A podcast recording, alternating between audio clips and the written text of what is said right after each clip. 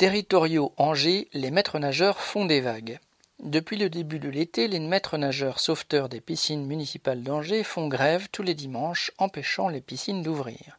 Le mouvement touche même les samedis depuis début août et des actions inopinées en semaine ont fait monter la pression.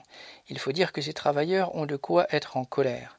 Dans le cadre de la loi de transformation de la fonction publique, la majorité de droite qui tient la municipalité a décidé de voler à tous les fonctionnaires territoriaux qu'elle emploie trois jours de congé par an, tout en les faisant travailler trois minutes de plus par jour, sans augmentation du salaire bien sûr.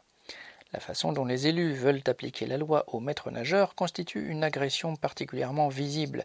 Ils leur demandent de passer de 1407 à 1607 heures par an, sans rallonge sur le salaire. Cela revient à exiger d'eux 4 à 5 heures de plus par semaine, autrement dit un mois entier en plus par an et gratis.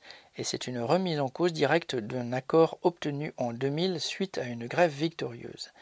Les maîtres nageurs travaillent déjà de fait 1607 heures, en étant exposés au bruit, à la chaleur et au chlore. Ils estiment que leurs horaires actuels ne sont en rien un privilège. Alors, pas question pour eux de boire la tasse. Ils sont d'ailleurs encouragés dans leur mouvement par les réactions des usagers qui, malgré le dérangement occasionné, sont en général de leur côté lorsqu'ils découvrent l'ampleur de l'attaque. Pour l'instant, la mairie est aux abonnés absents. La grève est donc partie pour durer. Correspondant lutte ouvrière.